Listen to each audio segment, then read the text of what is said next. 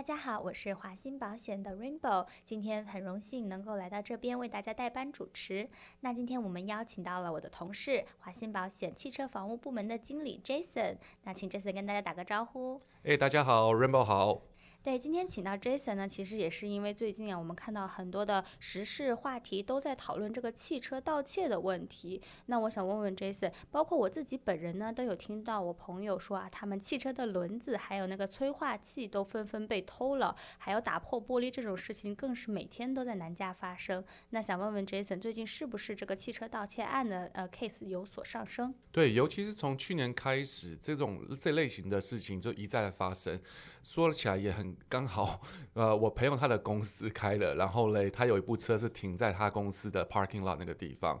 结果呢，呃，这个上个月发生了一次这个催化器被偷的一个事件，结果呢，才修好，经过保险公司的这个赔偿去做理赔，车子才刚刚拿回来，但是呢，他又停在同一个地方。大概上周吧，然后又被偷了一次，他快崩溃了。因为其实你还是需要付一个 deductible 的部分，一个自付的。他觉得很冤，想说我这个车子到底要停在什么地方才好？然后同时也是觉得说，应该要再加装一些摄像头啊，各方面的东西，要 make sure 可以多重保护嘛。所以说，这个汽车催化器被偷，呃，汽车保险是可以保的，对吗？它其实是可以保的，只是说，呃，要看你本身车子有没有投保这个项目。发生事情的话，你要看它那个项目是不是有对应得到。就以催化剂这个部分来讲，它是 cover 在这个叫做综合意外险 （comprehensive） 这个 coverage 这个地方。那一般来讲，它其实都会有个自付额。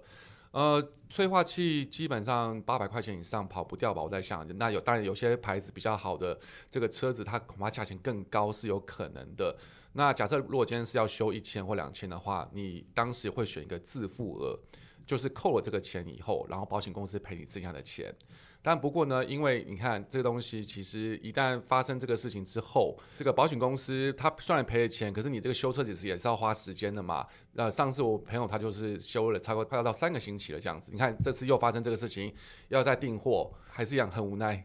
对，所以其实我们也看到，不仅是这个汽车盗窃案频发，那在修车方面也是时间和人工成本也是逐年的在上升。那 Jason 可不可以给我们分析一下，这个是不是导致我们现在汽车保费涨的一个原因呢？这个绝对是造成我们这个今年来讲，其实你可以看到，普遍大部分每家公司它的这个保费哦，收到这个续保的这个当账单之后，就吓一大跳，想说我不就是一个好驾驶记录吗？我也没有发生过任何的车祸罚单，为什么我的保费被涨了？其实保险公司统一的回应就是说，因为的确他们在疫情的时候大家都不用车子，那的确车子那时候的理赔的这个机会就非常的小，几乎是没有。但是呢，啊、自从疫情结束之后。大家就开始在使用车子，你知道，慢慢都回归上班啦。发生车祸，因为太久没有开车了，开车人不小心以后又发生很多擦撞，这样子也导致是说，为什么现在理赔的部分，这个首先第一个就是理赔金额提高，因为人工费上涨嘛。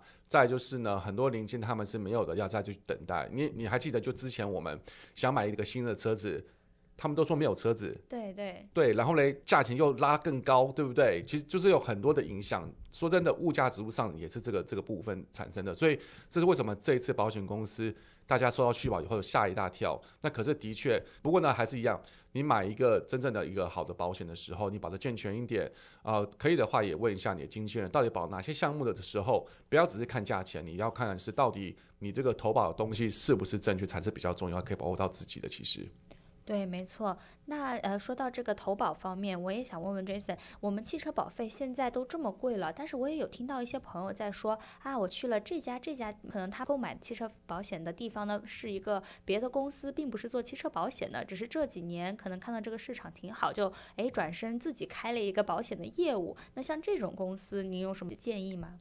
呃，我会认为是说，其实回归到最后还是你的。呃，保的额度才是最重要的。其实，因为假设你今天就是买一个，譬如说我刚刚讲的综这个综合意外险，你今天如果没有买综合意外险，你就算买个再好的公司，它也是没有这方面的 coverage 给你的。那如果真的发生这类的事情的时候，你就的确是没有保险。所以这跟公司的牌子是一回事，还是要看你本身的这个额度的是不是已经保了一个正确的部分。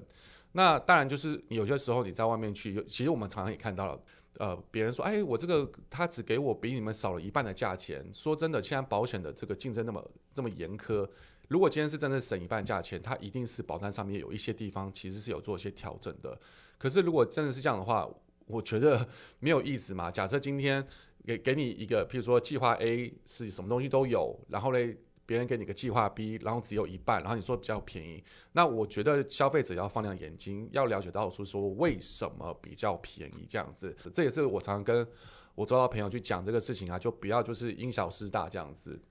对，而且即使它这么便宜，它再做几年，如果入不敷出，它说不定这个业务就取消了。那上周有听跟 Kenny 聊天的时候，他也有分享到说，某一个呃很大的零售百货公司，他们也是推出了保险的业务，价格非常好。那很多人都说我去那边买，结果呢，才没过一两年，现在就马上说不收新的客户了，因为他们发现这个业务真的不赚钱。其实 对啊，像你刚才讲那个，除了那个以外，另外一个的话，其实我相信很多消费者都喜欢买的是 Tesla 这个车子嘛，对，因为真的很方便。那他们也想去攻这个保险市场，然后一开始也是以比较低优的价钱去抢分这块饼。可是后来你知道，每次续保一次两次的，对不对？然后就发现说，哎，怎么涨得很多？包括现在新买的话，价钱也是很高的。其实就是因为他们的理赔金赔太多钱出去之后，而且普遍来讲，在修理这个车的。这个不管是零件要欧的也好，或是修理的期间都会拉很长。有一项保险东西我一直在呼吁，就叫做呃租车险。租车险现在真的不能说不买了。你想想看，我们普遍都是双薪家庭，对不对？就算是你看你跟你的配偶有各一台车子，以前会认为是说没关系，反正如果真的是发生要这个车祸的时候要修车的话，那我们大家轮流这个，譬如说老公在老婆上班等等之类的，这样就搞定了。那是因为你这个修车时间是可以被控制的情况之下。但是现在修车时间都要拉长，起码都超过两个礼拜以上。如果你有一个租车险，它的用法是这样子的，它是呢一天，譬如说给你四十块钱去做租车，然后呢看你到底修理车是修理几天，然后假设他将要修三个星期、四个星期，保险公司只要批了你的以后，你就可以去做了。投保金额也非常非常便宜的。其实我觉得如果以比较起来讲，你现在去外面的像 Enterprise 去租车，一天基本上就超过五十块钱。如果你经过保险公司的话，要是你本身有租车险，然后保险公司帮你去核算的话，其实那个价钱会压下来。所以这是为什么我们现在就是很鼓励客人今天这个钱不要去省，因为有些时候你知道保险嘛，不用的时候其实就就没有感觉，要用的时候发现说，诶，怎么东西都没有？哦，是我当时决定要省那个，譬如说半年省个三十块钱，然后结果我现在要付的钱是六百块钱、九百块钱，这东西就是要真的特特别注意一下了。对对，这个非常重要，因为我听身边的朋友也是说，哎，车子一坏一修都是两个星期到四个星期起步，对，而且很多时候都是等配件，光等配件从它的哦原厂地啊，从哪里欧洲寄过来就已经要等两个星期了。那你在这个期间，现在大家都恢复回公司上班了，如果没有车，那你每天上下班 Uber 就是一笔非常大的开支。那有这个租车险，可能你只是半年一年花个几十块，你就可以拿到呃一个月租车的好几百块上千块的保障，这个真的是非常重要。哦，还有件事也要特别提一下，千万不要断保，各位拜托拜托。你可以换保险公司，可是你不能断保。为什么？你知道，像早期我们在看有一些新客人来做投保的时候，他们呢就是保险其实已经断掉了，但是他们觉得说，反正我最近不用车，或是我觉得我开车很安全，而导致说说，哎，没关系，我这个保险慢慢挑就好了。我跟你讲，现在没有这样子了。因为呢，现在很多保险公司，第一个知道你本身是没有一个保险的时候，他在接受你新的保险，他未必会接受你之外，还有现在市场，我相信 Kenny 自己有分享过，很多公司现在不接受新的生意了，等于是说你今天，譬如说，哪怕你迟了一天，或是你当天要续保的时候没有去付钱，他就把你取消掉，你要再买，你要重新经过他的审核，那运气好的话，你时间审核一下就就好了。不然的话，他可能要可能要超过三个星期、四个星期都有可能，甚至他就直接不保你了。那那个时候你是没办法，本来你譬如说续保是六百块钱好了，结果你因为这样的关系，想说我省个几天就要付到八百块或九百块钱或更多，那就不不好玩了。说真的，所以我们真的千万不要不续保，就是不要就是把保险给断掉。那我们也是建议，就是说你可以提前。呃，不一定要等到最后一刻再付啦，其实，但是就是你提前这个钱要付的，没办法这样子。而且保险公司也很友善，如果是说你本身不是很习惯一次付清的话，它其实也有分开的，就是叫做 installment，就是每一期可以让你去分，它的方案都有很多的，只要好好的跟你保险经纪沟通沟通，或者是说你可以自己在上网去付钱的时候，给你看那个 payment 的选项，其实就可以了。对对，之前 Kenny 也是一直强调说，你不要等到你的保险费 due 的那一天你才去付，你要至少三天前就是设置转账这个动作。那这样子的话，万一有什么问题或者这个钱余额不够扣不了，那你至少还有几个工作日可以去处理。那千万就是不要让你的保保险断掉了。对，没有错。然后呢，我也想再次打破一个迷思，就是啊，其实我常常上节目就喜欢打破迷思，就是很多客人都会认为是说我一定是付完钱之后，保险卡它才会邮寄过来，它不是的。各位听众朋友，恐怕稍微再注意一下，保险卡是在你的保险到期的前一个月，它就会把这个东西邮寄出去，这个成本是他们自己吸收的，它并不需要客户需要付了钱以后再。在他们才会给你保险卡，这样，那我也鼓励是说，现在保险公司都有在做这个手机的 APP，那也可以去下载这个部分，因为其实就呃这个真实的数据回报，警察他不是只会揪一个保险卡而已，他其实实际上他们会，你要是有电子版，他们也是接受的，这是完全没有问题的。而且另外一个迷思就是，很多人会认为是说，诶，我家里有四个人。我的保险卡上面就应该要有四个人的名字，其实不是的，因就其实要看哪一家公司。有些公司他们会把所有的价值都放上去，有些公司呢，他只会放头两个人名字上去，或者只有一个人名字上去。可是不用担心，那个只要你保险是有买，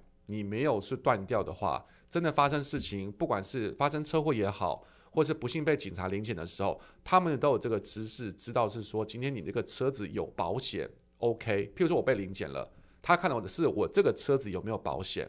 他会再要我的驾驶执照跟我的行车证，所以不要再纠结是说上面是一定要有你名字，其实那个不是那样子的，嗯。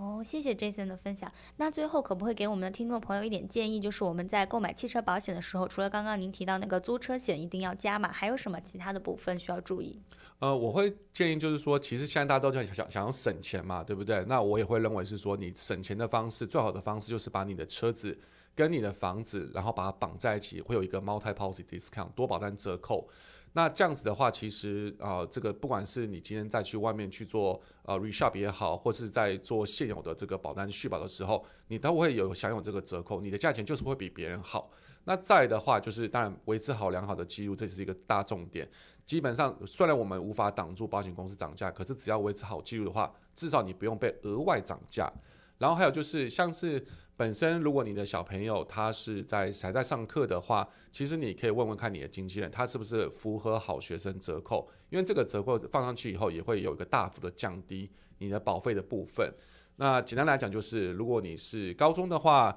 你有三点零的 GPA 以上；如果你是大学的生的话呢，你要有十二个学分，然后呢上个学期是也是有三点零 GPA 以上，其实你就 qualify 了这样子。那我想问问，现在南加这个嗯、呃、砸窗盗盗窃的问题也挺严重的，是不是这个方面我们在玻璃方面可以有一定的呃保险可以购买呢？呃，没有错的。其实你知道吗？像玻璃险这个东西，其实它也是被归属于综合意外险。刚刚有提到是说，我们那个催化器被偷的时候。是从这个综合意外险 comprehensive 去 cover 的嘛，对不对？其实玻璃的话也是在这个项目去做的，所以你买了这个以后就可以一劳永逸这个部分。但是也是一样，